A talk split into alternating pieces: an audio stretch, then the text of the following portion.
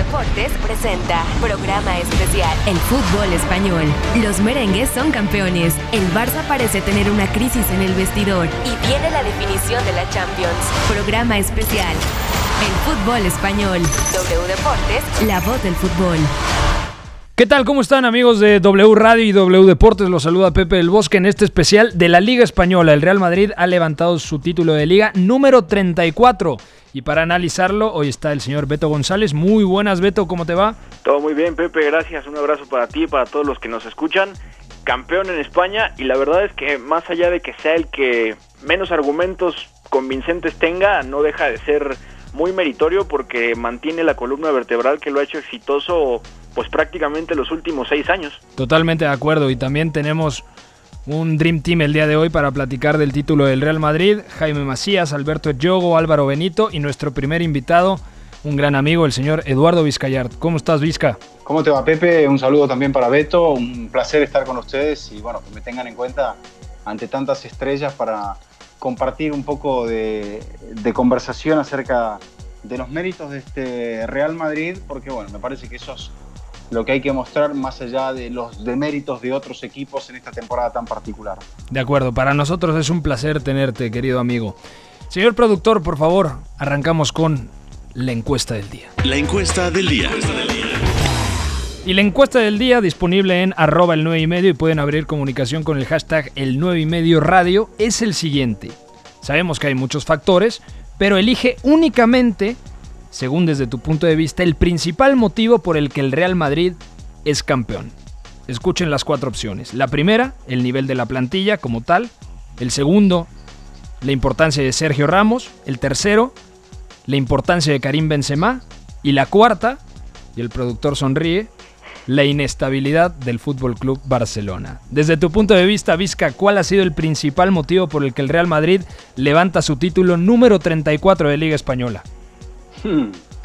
Yo creo que una combinación entre la inestabilidad del Fútbol Club Barcelona y, me parece eh, los aciertos de Zidane, sobre todo en la última parte, en la segunda parte de la temporada, porque hasta ahora, a ver, déjame sacar las cuentas, pero eh, ha, perdido muy pocos puntos el Real Madrid en la segunda vuelta del torneo. Ya lleva ganado 46 en, en ah, que son 18 jornadas el máximo de puntos son 54, o sea que ha perdido 8 puntos nada más en la segunda vuelta del, torneo. Y eso habla las claras de un equipo que, por ejemplo, en la segunda vuelta pudo ganar el clásico, eh, eh, le ganó al Atlético de Madrid, o sea que fueron los dos rivales más importantes, eh, también le ganó al Sevilla, o sea que creo que el Madrid supo ganar esos partidos importantes y me parece que el Barça también falló en los partidos que tenía marcados con, olvídate de este de último de Osasuna, pero tenía marcados varios partidos allí en el calendario como posibles eh, tropiezos y terminó empatando en, casi todos ellos. Es cierto que el Madrid no se tuvo que enfrentar en este tramo final a ninguno de los equipos que terminan en el top 4, o sea, a los otros tres equipos. El Barça sí se enfrentó a dos de ellos y no les pudo ganar. Y ahí me parece que está eh, bien expresada la diferencia entre los dos conjuntos. Desde tu punto de vista, Beto, en la encuesta hay cuatro opciones. Si tienen otra, ya saben que pueden citar el tweet y compartirla. Pero de las cuatro opciones que nos pone nuestro jefe de información, el nivel de la plantilla del Real Madrid, Sergio Ramos, Karim Benzema o la inestabilidad culé, ¿con cuál te quedas? También pienso que es una combinación, pero el nivel de la plantilla sí hay que eliminarlo porque me parece que ha venido de, mucho menos a más. También hay, hay un mérito grande de Zidane y en ese sentido me quedo con una combinación de la inestabilidad culé y de Karim Benzema. Lo decía el otro día y hoy lo mantengo. La verdad es que un mérito grande de Zidane es haber encontrado la forma de repartir colectivamente lo que significa no tener a Cristiano Ronaldo como, como un goleador, porque al final tener al mejor rematador de la década en Europa te ofrecía unos números infladísimos, pero sin él las cosas cambian. Karim ha hecho muchas más cosas de las que solía hacer y no solamente las hace sino que las hace bien y necesita socios puntuales. Zidane ha sabido encontrarlos con Vinicius, con Rodrigo, pero Karim también anota más goles que antes. El otro día revisaba el dato, en periodos de dos años, de 2016 a 2018, Karim Benzema había hecho 39 goles si no me equivoco, y del 2018 para acá pues ya son 43. Te habla también del aporte que él está teniendo al hacer todavía muchas más cosas. Ahí mérito de Zidane. Y del otro lado, lo que significa que el Barcelona no termine siendo un rival a la altura, porque queda mucha distancia, pero no solamente en la cancha, sino también desde las oficinas, que ese es un tema, que eso al final pasa a afectar todo lo que hace el Barcelona en el verde, y también te habla de que no hay una estabilidad para tomar decisiones en términos de plantilla, para potenciar la idea de un entrenador, y sobre todo, arropar al mejor futbolista del mundo y al futbolista que sabes que te hará la diferencia. Se notó contra los Asuna como la soledad de Messi ya, ya es patente y que al final eso pesa, pero no quita que el Real Madrid haya hecho mucho más para ser campeón. El tema con el Barcelona es que la inestabilidad del conjunto dirigido por Quique Setién, digamos que es harina de otro costal, pero representa muchísimo para la afición del equipo blanco ganar una liga sin Cristiano Ronaldo, a dos años de la salida de Cristiano Ronaldo rumbo a Turín, y con Lionel Messi enfrente. Es decir, el Real Madrid sin Cristiano Ronaldo, Vizca le ha ganado la liga al Barcelona todavía con Lionel Messi. Sí, sin duda. Este, y yo creo que también coincido en el tema de, Karim Benzema, pero repasando los números, Benzema hace la misma cantidad de goles que en la fallida temporada pasada y exactamente eh, con la misma cantidad de partidos e incluso con más minutos todavía. O sea que ya Benzema eh, no tiene mejores registros de promedio de minuto por gol que en la temporada pasada. Yo creo que lo que, ha, lo que le ha agregado Benzema, como también el Real Madrid, me parece que es el sentido del oportunismo y por eso pongo la combinación de factores. En los momentos que flaqueó el Barcelona, el Madrid mostró firmeza, que es una receta que el Madrid había tenido en muchas ligas que le había ganado viniendo de atrás al Barça o a otros equipos, excepto en aquellas contra el Tenerife de Valdano, donde el, Madrid no había tenido carácter en el final como para poder eh, quedarse con el campeonato y, y sí el, Barça de Cruyff que siguió creyendo hasta el final. Pero bueno, eso siglo pasado, hay mucha gente que no lo ha visto, para ello están los libros de historia y, bueno, y nuestros colegas españoles podrán hablar un poquito mejor de lo que han sido aquellos equipos eh, en la década del 90. Beto, desde tu punto de vista, eh, el Real Madrid tiene argumentos para poder eliminar al Manchester City, para poder remontar, darle la vuelta en el Etihad. Es obligatoria esta pregunta porque automáticamente eh, recapitulamos lo que ha sido la temporada del Real Madrid, muchísimas dudas, viene el parón provocado por la pandemia.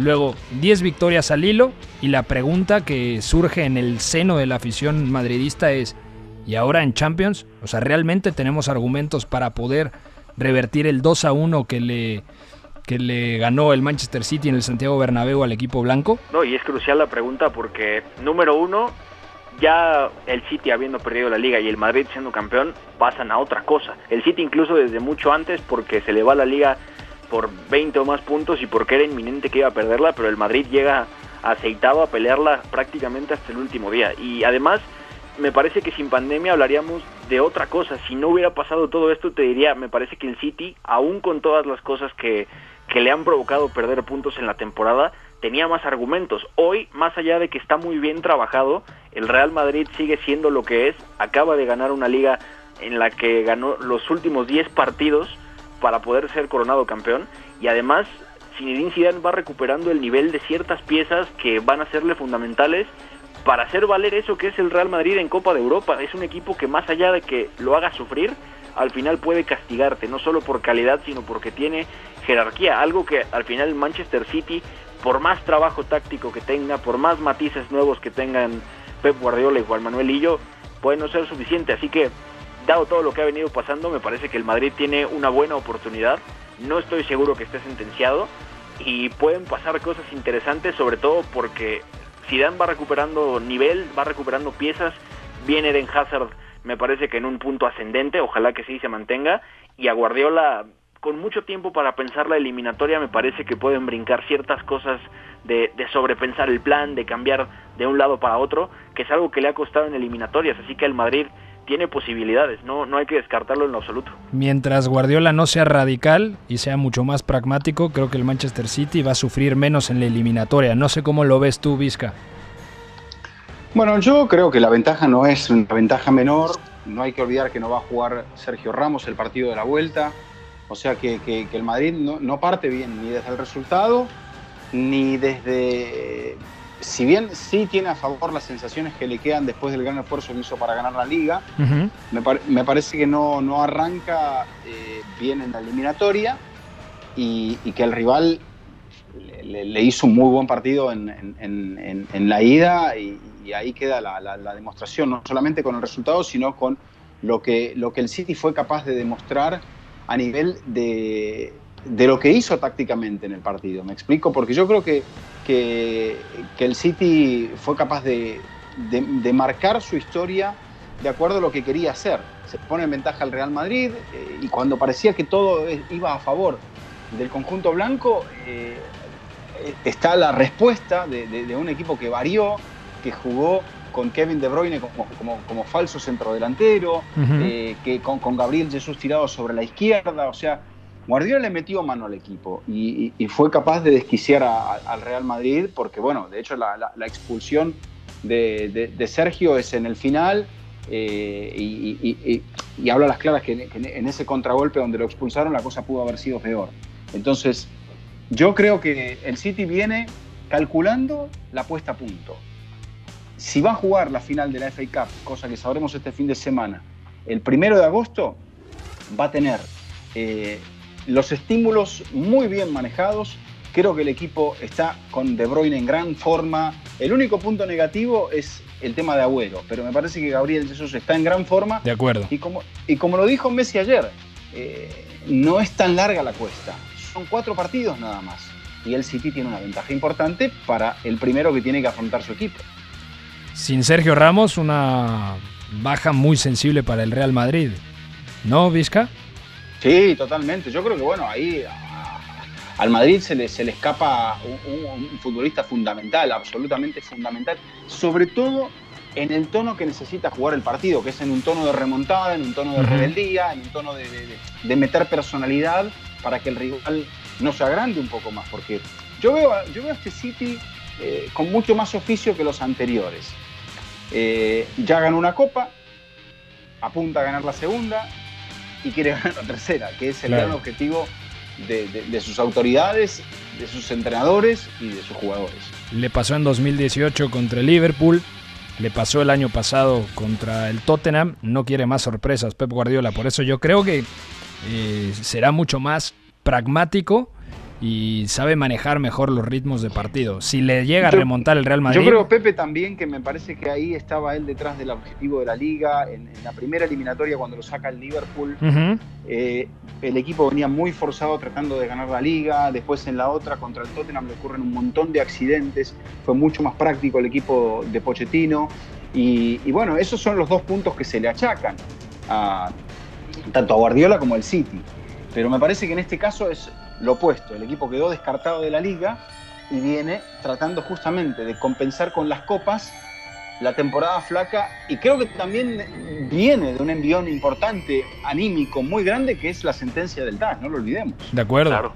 Y viéndolo desde el ángulo del Real Madrid, Zinedine Zidane al final me parece que es uno de los principales eh, artífices del título 34 de liga, por cómo llegó y cómo estaba el equipo, por todo lo que le ha dado, más que futbolísticamente, diría anímicamente, moralmente, porque los jugadores vieron jugar a, a Zinedine Zidane. Saben lo que representó en aquella Champions, por ejemplo, de 2002 con el Real Madrid. Por lo tanto, Zinedine Zidane es prácticamente un jugador más de la plantilla, obviamente con la jerarquía de entrenador, pero los jugadores se sienten cobijados por Zinedine Zidane e incluso con Sergio Ramos llegamos a pensar, oye, es el Real Madrid y tiene posibilidades contra el Manchester City, que sí es un buen equipo, pero que en la liga se ha quedado corto, que defensivamente todavía ha mostrado poca fiabilidad en algunos escenarios.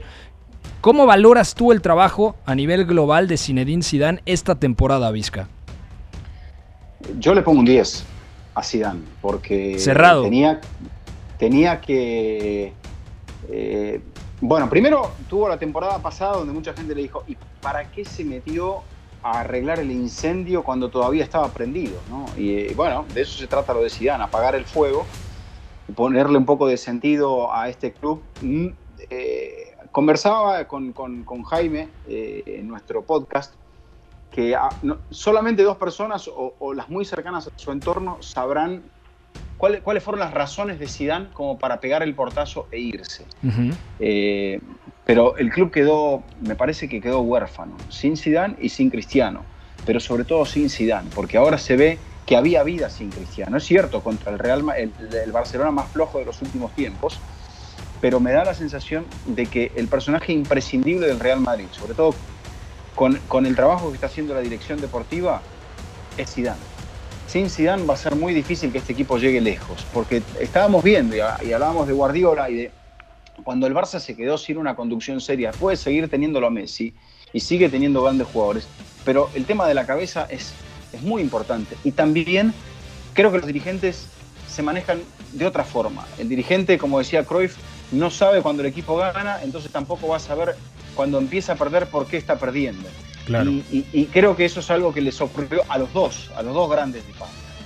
Creo que el Madrid entendió que estaba ganando por Zidane y que comprando bien iba a poder salir adelante de la, circunstancia o armando bien el equipo de la circunstancia del post-cristiano. Y ahí está, Benzema tiene una temporada donde él marca más goles que los que hizo en las últimas dos. Estoy hablando de la 2015-2016. Hizo 24 goles en liga en esa campaña. Eh, en la, en la 2011-2012 había hecho 21 también, al igual que en las últimas dos, pero es el oportunismo que tiene este Real Madrid y la conducción de Zidane. Por eso le pongo un 10 a Zidane, porque tuvo confianza en Asensio, en un momento eh, eh, tuvo que lidiar con los problemas dentro del vestuario de Bale y de Ham, que estaban conformes, y no tenía un suplente nominal para, para, para, Benzema, sin embargo se las arregló, potenció a Valverde, él mejoró al equipo, esa es la realidad. Y aparte cómo logra dosificar la plantilla, porque obviamente hay futbolistas que son titulares indiscutibles, el caso de Courtois de gran temporada, la pareja de centrales, Ramos y Barán. En la lateral derecha Carvajal no ha tenido su mejor año, en la izquierda un acierto, porque cuando no está Marcelo, Ferland Mendy, aunque es otro tipo de lateral, ha demostrado que tiene el nivel para jugar en el Real Madrid. Casemiro con un temporadón es el equilibrio en el medio campo, vital que esté bien Casemiro para mejorar la transición defensiva, es decir, cuando el Real Madrid pierde la pelota, estar bien colocado. Eh, la función de Tony Cross, primero cómo irrumpe Fede Valverde, el centrocampista uruguayo. Tras el parón, el nivel que ofrece Luka Modric me parece altísimo y obviamente Karim Benzema. Y arriba rotaba, mencionabas lo de Asensio, que tuvo una lesión mm, de larga duración y ha regresado bastante bien. Eh, Vinicius y Rodrigo, que son dos perlas del equipo blanco que tienen presente pero sobre todo futuro y Vinicius ya la temporada pasada había sido importante. O sea, yo creo que Zidane tiene un Ferrari, ¿no? Y dices, bueno, cualquiera puede manejar un Ferrari. No, no, yo creo que no. Yo creo que hay que tener demasiado talento para poder estar capacitado y manejar ese Ferrari, Vizca. Claro, bueno, a ver, si ponemos a hacer comparaciones que son odiosas, hay tres jugadores que vienen de, de la, recientes de la cantera del Real Madrid que no son enteramente formados en la cantera, pero que sí pasaron por el Castilla, que son Rodrigo, Vinicius y Valverde. y, el Barça recién proyecta en el final, medio accidentalmente, a Ricky Puch y a antes a Fati. Sí. Y no se han consolidado como titulares. Tampoco son titulares indiscutidos los otros, pero parece que le han dado al equipo esa frescura que necesitaba, sobre todo en el tramo final. Creo que el Madrid tenía más recursos, manejó muy bien. Eh, el hecho de los cinco cambios también le favoreció, porque el Barça también se fundió jugando cada 3-4 días. Eso, eso fue lo que lo mató. Eh, Suárez venía de una lesión, eh, dependía mucho de él y de Messi para el gol. El equipo, a su fortuna, se mantuvo. Para mí era un milagro que se mantuviera todavía con vida llegando a la penúltima fecha, porque creo que el Barcelona había merecido menos de lo que había mostrado en el campo, cosa que hacía tiempo que no le veíamos a un equipo azulgrana. De acuerdo. Y tampoco es que el Real Madrid, desde mi punto de vista, fuera un equipo 100% sólido, pero sabía ganar. Y a veces ganaba en el... sobre la cornisa, ¿no? Lamentablemente también, viste, y, prefiero yo no hablar del tema, pero, pero bueno, el Madrid se vio beneficiado por muchas, eh, digamos, situaciones arbitrales que no pueden ser consideradas como errores porque están enmarcadas dentro del reglamento. Claro. Pero eh, que, bueno, que, hay que, es cierto lo que dijo Simeone, para que, para que te piten penal tenés que estar dentro del área. de acuerdo, sí, sí. más que nada ratificado esto con el VAR, porque si hay algo que el VAR va a observar es justamente que el jugador esté dentro del área. Después es la potestad del árbitro ver si hay o no infracción. Y el VAR sobre una situación gris no se va a meter, no se va a comprometer. Y esto es lo que ha pasado. El Madrid ha tenido situaciones grises que le han favorecido, eh, pero me parece que no son el factor determinante como para que el Madrid haya ganado la liga. Pero sí de acuerdo. son puntitos en el final donde ah, hubo ciertos guiños de la fortuna que bueno, eh, la suerte del campeón decían en otra época. de hecho, obviamente le alcanzó para ganar la liga y merecidamente. El tema va a ser en Champions, ¿no? Y cuando, en caso de ser eliminados por el Manchester City, cuando pase eso, seguramente se van a abrir otra vez las interrogantes. Por eso hay preguntas del público, esta de Carlos Domínguez que dice, eh, después de ganar el título de liga en caso de ser eliminado por el Manchester City en los octavos de final de Champions, ¿el Real Madrid debería eh, mantener a Zinedine Zidane? Beto, te escucho primero. A ver. Es que ya lo dijo Vizca y me parece que no hay forma más adecuada de explicarlo. Zinedine Zidane quizá es quien mejor puede entender al Real Madrid y deshacerse de él sería un error totalmente terrible, no solamente porque a Zidane hay que juzgarlo por partes para lograr un todo. Y, me explico. Zinedine Zidane puede no ser un genio táctico, puede no ser un entrenador que agite todo el tiempo la pizarra. no es un revolucionario, vamos. Claro, no es un revolucionario, pero tiene nociones tácticas cada vez más potentes y es un entrenador cada vez más capaz de hacer algún cambio, algún ajuste que pueda darle un partido. Pero Zinedine Zidane se ha forjado mucho más, sin demeritar el trabajo táctico que ha hecho en estos años, como un gestor. Y ya lo dijeron, rotar todos los engranes de un Ferrari para que funcione como ha funcionado, pues hombre, es, es un talento al alcance de muy pocos y también una capacidad que está al alcance de alguien que entiende perfectamente dónde está parado y qué es lo que tiene entre las manos. Y pongo un ejemplo muy claro. Cuando Carlo Ancelotti gana la Copa de Europa en 2014, Zinedine Zidane está en el banco. Casemiro tenía un rol residual. Tony Cross llega en el verano después de ser campeón del mundo por 25 millones cuando valía 45. Una ganga. Luka Modric ya había sido capital en la consecución del título y había llegado en 2012 por 35 millones. Han envejecido juntos, se ha engranado un sistema perfecto, son, son una, una, tercia de jugadores que le han valido al Real Madrid tres Copas de Europa juntos, dos ligas en tiempos de Messi y además son jugadores que han evolucionado a un nivel que a lo mejor no llegábamos a pensar que podrían dar. Tony Kroos lleva cinco años siendo el mejor pasador del planeta, pues en parte también se debe a Zidane. Casemiro es uno de los mejores mediocentros del mundo, también en parte a él, en parte por él. Y, y diría, Casemiro es todavía mejor con pelota que hace años. Y Luka Modric, 34 años y está rindiendo a un nivel pletórico. Zinedine Zidane ha entendido cómo embonar las piezas de antes, las que han llegado y las que seguramente llegarán, porque recordar que hay mucho talento cedido por España. Entonces, no creo que haya alguien mejor que Zinedine Zidane para esto y deshacerse de él sería un error por todas estas cosas. Hay mejores entrenadores que Zinedine Zidane a nivel estrategia, a nivel táctico, yo creo que sí. Hay mejores entrenadores que Zidane para el Real Madrid, yo creo que no, Vizca. Correcto, Pepe, porque el equilibrio que hay que tener allí entre la gestión y, el trabajo de campo es, es fundamental, es lo que te va a mantener con vida.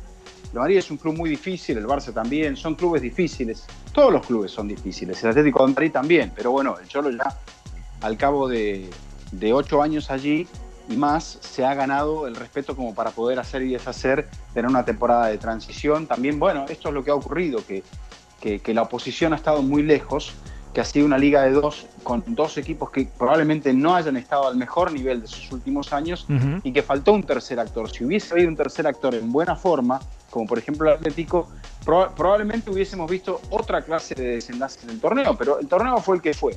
Y hay algo que también me, me sonaba y que quedó sobre la mesa que decía Beto, en el tema de, la eliminación que habrá, apuntaba la pregunta. Si el Madrid es eliminado eh, por el Manchester City, un equipo que puede ser que esté para campeón de Europa, eh, será eliminado por segunda vez en la misma ronda. Volveríamos a, a lo pre-Mourinho. Sería eliminado por segunda vez en los octavos de final de la Champions. Sí, de acuerdo cuando se quedó, me parece, siete temporadas seguidas sin alcanzar las semifinales, ¿no? Aunque... Sí, exacto. O sea, yo creo que ahí viene la parte de los factores circunstanciales, ¿no? A Bale seguramente lo tienes que vender porque ya es un cero a la izquierda. El tema de James Rodríguez, de acuerdo. Y por supuesto que, que den Hazard de ese salto de calidad porque se le fichó como un bombazo, porque Hazard en el Lille era buenísimo, en el Chelsea era buenísimo, con la selección belga ha demostrado que es buenísimo y ahora en el Real Madrid tiene todos los argumentos para poder eh, levantar la mano y decir soy buenísimo. Mi querido Vizca, muchas gracias por estar con nosotros aquí en este especial del título número 34 de Liga Española para el Real Madrid. Muchas gracias, Pepe. Te mando un abrazo grande, buen programa y saludos a toda la gente en México, eh, a los cuales, bueno, eh, he hecho mucho de menos. Hace ya cuatro meses que no voy por allá, quién sabe cuánto tiempo ha de pasar, pero bueno, aquí vamos navegando en medio de la pandemia. Esperemos pronto vernos y poder compartir algo en vivo. W Deportes presenta programa especial El fútbol español. Los merengues son campeones. El Barça parece tener una crisis en el vestidor y viene la definición de la Champions. Programa especial El fútbol español. W Deportes, la voz del fútbol. Estamos de vuelta en este especial del título número 34 de Liga Española para el Real Madrid junto a Beto González. Ya escuchábamos la opinión de Eduardo Vizcayart. Gracias a toda la gente que se reporta, a Carlos Contreras, a Manu Portillo, Eugenia Díaz, Maru del Bosque. Maru del Bosque debe ser mi tía, madre mía. Héctor Galicia. Bueno, muchas gracias a toda la gente, muchos mensajes. Eh, Beto, ¿te parece si escuchamos esta nota que nos preparó el equipo de redacción sobre la temporada de Karim Benzema? Vamos, que seguro la gente quiere oírla. Vamos. La temporada ganadora del Real Madrid no se podría entender sin las grandes actuaciones de Karim Benzema. El delantero francés fue fundamental para la obtención del título en España, ya que se cargó al equipo al hombro para levantar el trofeo liguero con un doblete frente al Villarreal. Los números del gato francés en liga son bastante buenos para un centrodelantero. En 36 partidos en los que ha visto actividad, Benzema ha marcado 21 goles para situarse como el segundo mejor romperredes del campeonato, solo detrás del argentino Lionel Messi con 23 tantos. Además de su cuota goleadora, la influencia de Karim Benzema va más allá de las anotaciones, ya que ha repartido 8 asistencias para un total de 29 participaciones directas en goles en 36 encuentros disputados. No cabe duda de que el delantero francés del Real Madrid está viviendo una de las mejores campañas de su carrera como merengue e incluso ha logrado convencer a aquellos aficionados que en su momento lo criticaron y lamentaron la partida de Cristiano Ronaldo. Informó Alex López. Muchísimas gracias a Alex López, muy buena nota. Karim Benzema, más allá de los números, Beto, o sea, porque las estadísticas de Karim son buenísimas, pero es el pilar del sistema ofensivo del Real Madrid. Sí, porque al final hemos venido hablando que lo que Karim Benzema hace es más de un 9 y medio que de un 9, es un 9 con alma de 10, que participa mucho y que al final resuelve muchos problemas del Real Madrid. Cuando se ha atascado arriba, siempre con sus apoyos se logra otra cosa y el equipo fluye. Es más, es más factible que genere peligro a través de esto, pero también Karim está llegando a rematar y sobre todo está llegando a definir, que, que eso es lo que, a lo que me refería cuando digo que hace más cosas y todo lo que hace lo hace bien. Entonces, seguramente Karim Benzema está mm, avalando eso que dijo hace unos días de yo juego para quien lo entiende, o para quien me entiende, o para quien entiende de fútbol, ¿no? Sí, sí, de acuerdo. A mí me parece uno de los futbolistas más infravalorados en la historia del fútbol.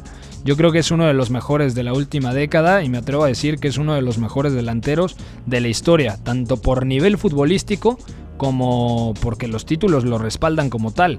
Ya en el León apuntaba cosas altísimas y en el Real Madrid es cierto que al principio no era un indiscutible, de hecho peleaba la titularidad muchas veces con el argentino Gonzalo Higuaín, pero hoy en día, caramba, lo de Benzema, a mí me parece el mejor 9 del mundo, con el permiso incluso del polaco Robert Lewandowski, que es más un 9 goleador, aunque también sabe asociarse fuera del área, pero lo de Benzema es una temporada redonda. No solamente por lo que platicas, ¿no? Las asistencias, los goles, la, la, sensibilidad para ofrecer apoyos entre líneas, sino porque no importa quién juegue a su lado.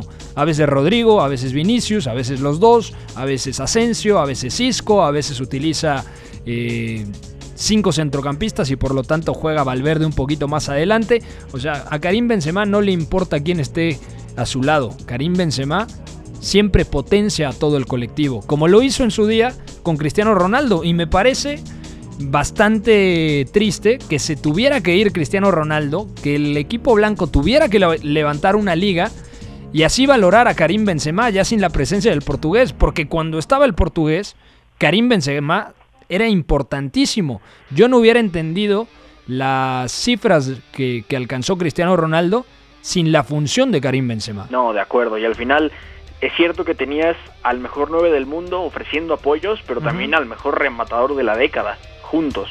Y esa compenetración solamente fue posible con Karim descendiendo entre líneas a ofrecer el apoyo y Cristiano yendo de la izquierda hacia el centro para rematar. Ese fue el mecanismo más ganador, más demoledor del Real Madrid, me atrevo a decir, en mucho tiempo. Sí. Y lo triste es que sin Cristiano por fin se visibilice lo que es Benzema. Yo siempre te lo digo, lo sabes, y la gente que nos escucha normalmente lo sabe también, que para mí Karim Benzema, habiendo tenido otra historia en selección francesa, tendría otra etiqueta encima. De acuerdo. Estaría mejor valorado, su carrera al final acaba empañada por una cosa que es completamente extracancha, que mucha gente no termina de entender, que luego a nosotros también nos cuesta regresar a revisar la historia porque es difícil comprenderla. Si Karim Benzema eh, hubiera estado en, en, la Copa del Mundo con Francia, en otra Eurocopa, quizá hablaríamos de otra cosa y quizá la gente tendría otra imagen de él.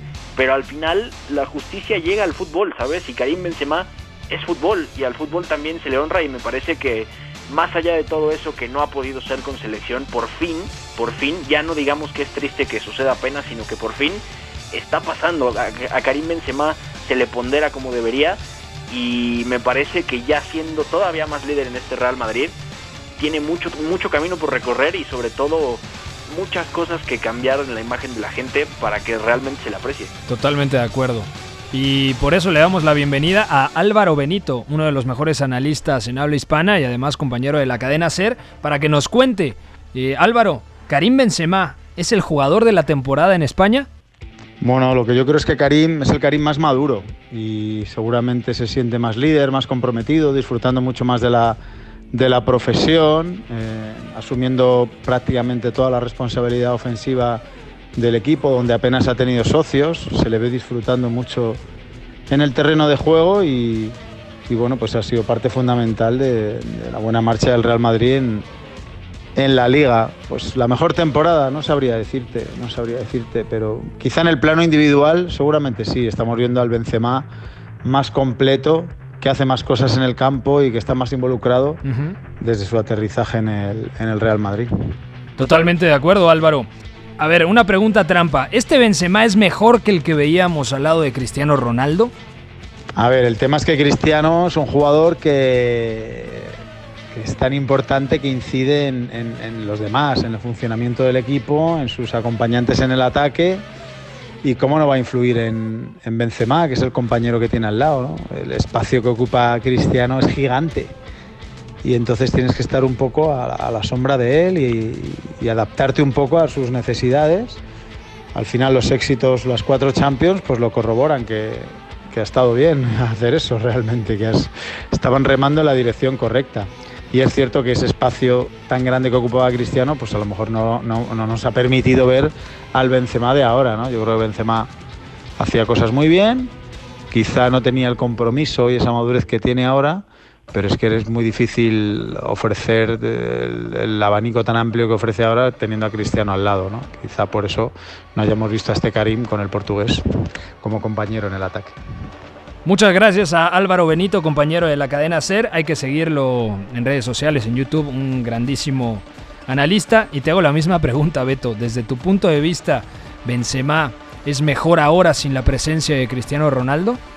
No, pero me parece que es más maduro, ya lo decía Álvaro, al final el hecho de haber tenido a Cristiano a un lado implicaba otras cosas y también implicaba que el contexto, si bien no le pediría otras cosas, sí lo llevaría a asumir todo lo que pasaba de otra forma. Hoy Karim Benzema es más líder que nunca, junto con Sergio Ramos. Sí, sí. Es quien sostiene al equipo en los momentos más difíciles cuando lo que decíamos se atasca en campo contrario, cuando le encuentra, eh, cuando se encuentra ante situaciones donde no puede hallar claridad donde le cuesta trabajo producir con la pelota, levanta la mano, aparece y al final no solamente lo hace un líder, eh, un capitán, sino un líder futbolístico, alguien que se sabe con el talento y con la capacidad para intervenir en los momentos complicados y destrabar lo que el equipo no está pudiendo. Entonces, más maduro, quizá más completo en el sentido de que no importa con quién está a su lado, lo potencia.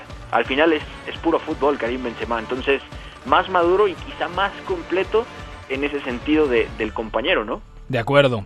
Otro tema importante es la defensa del Real Madrid, porque esta temporada han recibido la mitad de goles de los que recibieron en la 2018-2019, es decir, el curso pasado. Y para hablar de este tema está mi queridísimo Alberto Eyogo Oguono, otro grandísimo analista español.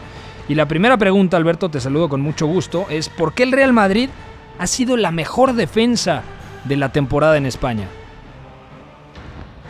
¿Qué tal compañeros? ¿Cómo estáis? Encantado de platicar con ustedes eh, sobre fútbol y sobre la liga especialmente, que es un torneo que nos apasiona. Bien, pues el Real Madrid se ha llevado el 34 campeonato de liga gracias sobre todo, o esta es una de las claves que yo le doy al conjunto de Ciudadanos, su fiabilidad defensiva. ¿eh? Ha dejado Thibaut Courtois eh, su portería cero en más o en la mitad de los partidos disputados en, la liga, por lo tanto eso te da una tranquilidad, te da una garantía de que el equipo es sobrio a nivel defensivo y después con la artillería ofensiva que tienes, digamos que tienes los puntos asegurados. Me parece a mí que defensivamente el Madrid ha mejorado mucho porque se ha estructurado a través del balón, ha tenido a un Toni Kroos eh, que ha circulado bien la pelota en campo rival, con lo cual luego cuando la pierdo, eh, digamos que estoy mucho más cerca de poder robarla y los rivales no tienen capacidad para salir tan alegremente como lo habían hecho antaño frente al Real Madrid. Y luego encima tienes un rombo de seguridad muy importante con Courtois bajo los palos, como decíamos, el Zamora de la Liga, el, futbolista o el portero, mejor dicho, menos goleado de largo del campeonato doméstico, con dos centrales como Rafael Barán, que nos recuerda al Barán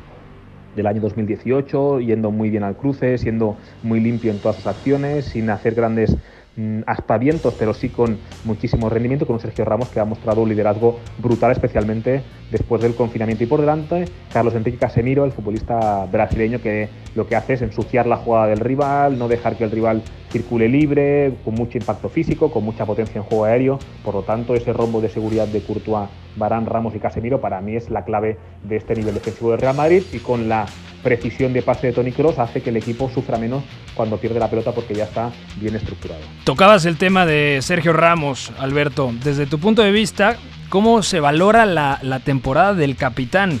Porque es el líder espiritual de este Real Madrid, Sergio Ramos.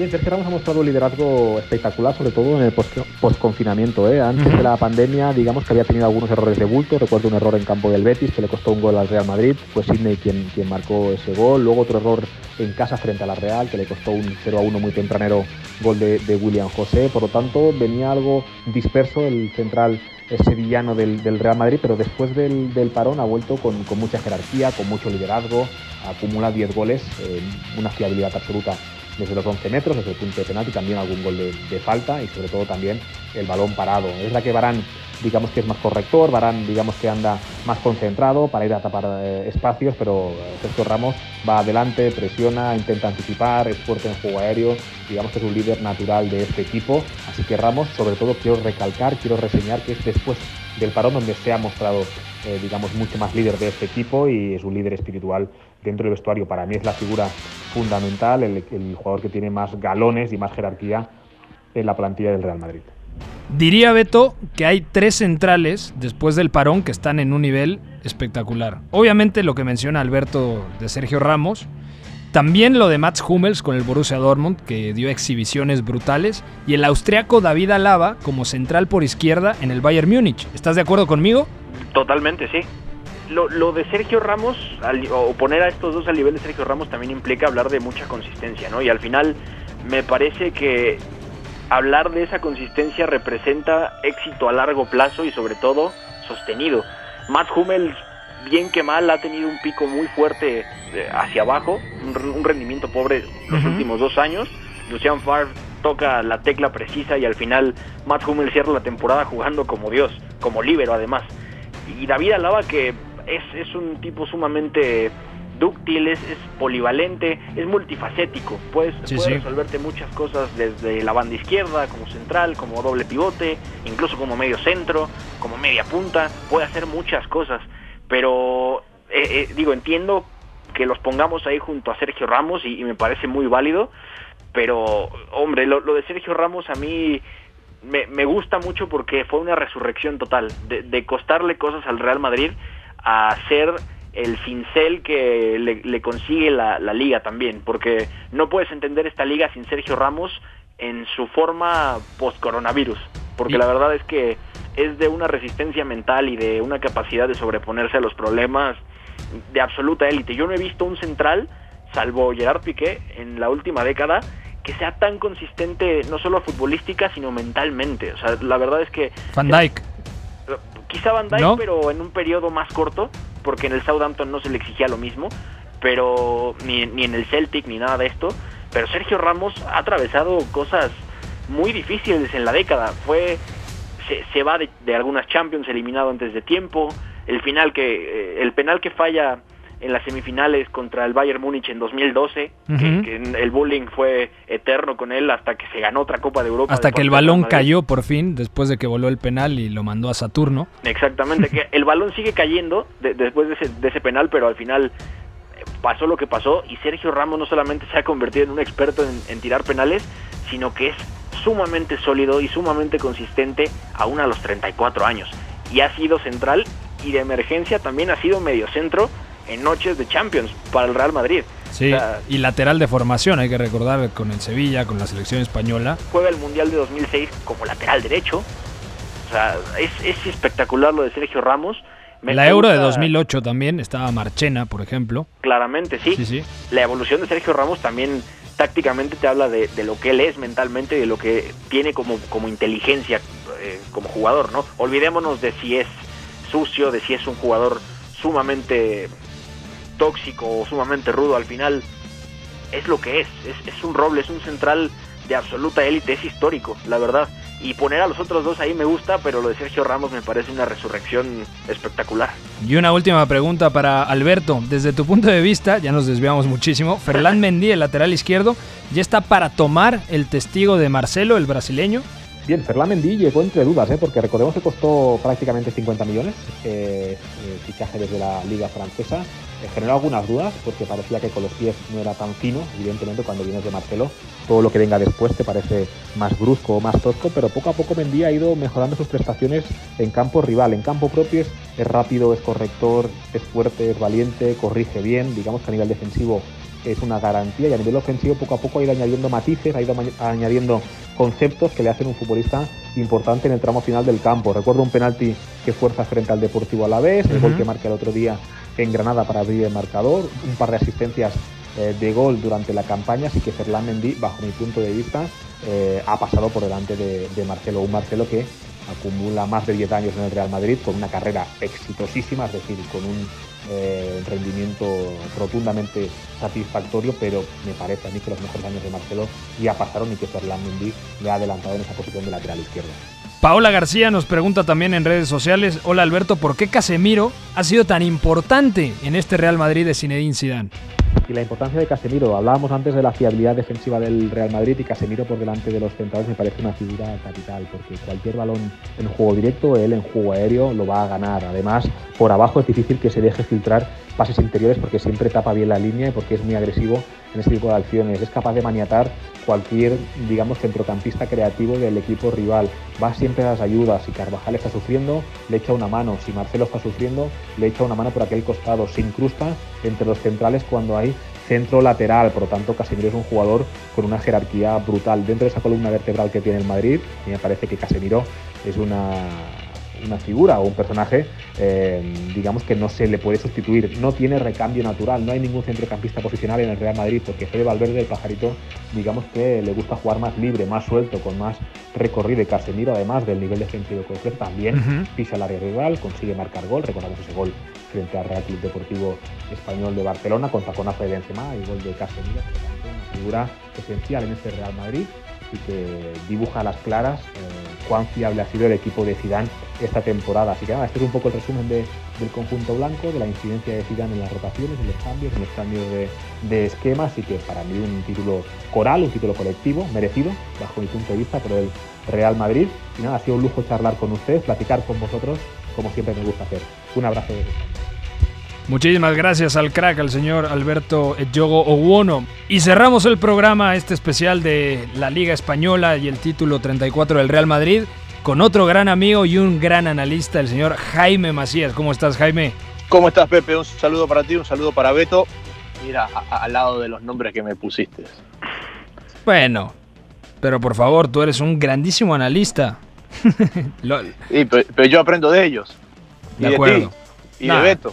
Todos los días aprendemos, todos de, todos. Humildad ante todo.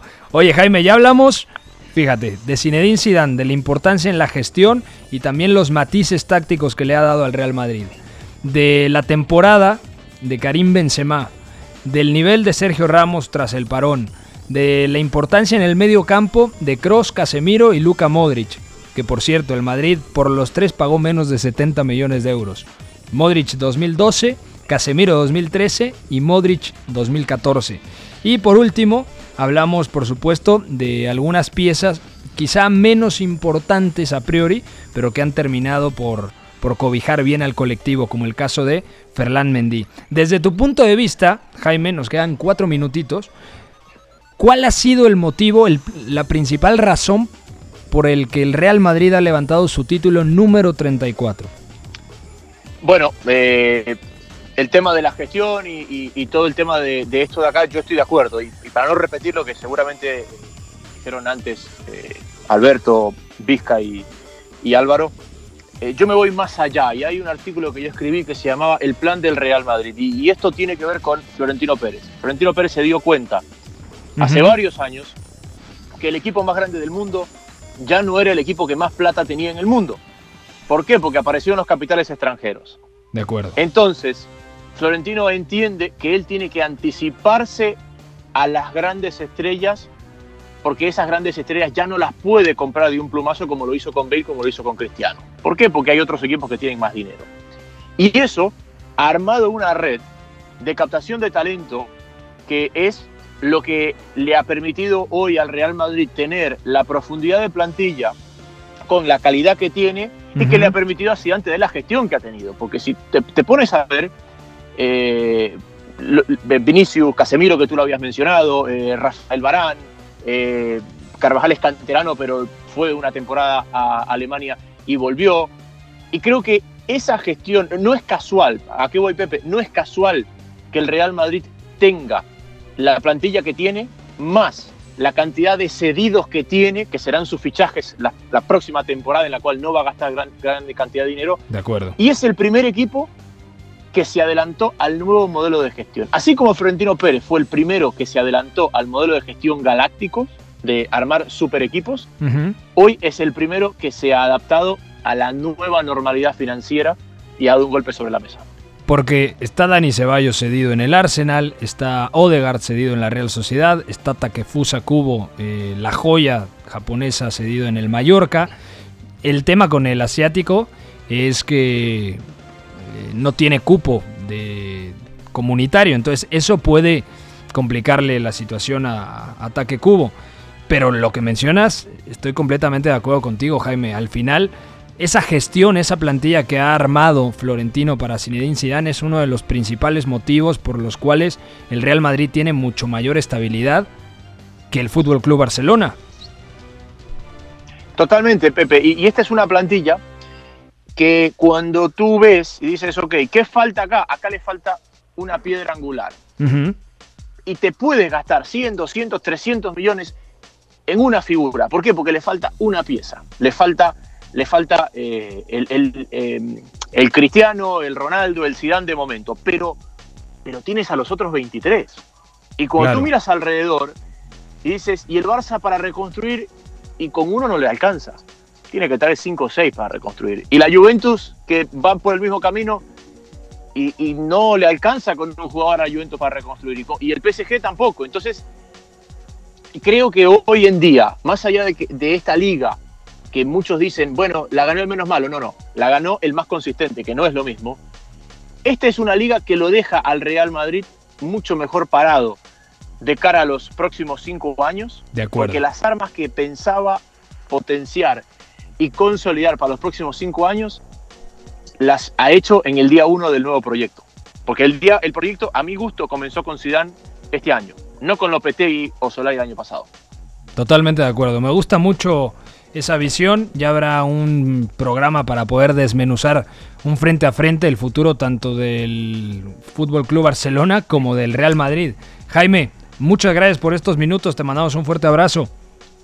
Abrazo para ti, Pepe, y para Beto y para todos. Beto, fuerte abrazo, ya nos vamos. Fuerte abrazo para todos, muchas gracias por escucharnos. Y gracias a toda la gente de W Radio y W Deportes que nos escuchó en este especial del título número 34 del Real Madrid. Felicidades a todos los merengues. Soy Pepe del Bosque, nos escuchamos de lunes a viernes en W Deportes a las 4 de la tarde en el 9 y medio radio. Fuerte abrazo, bye bye.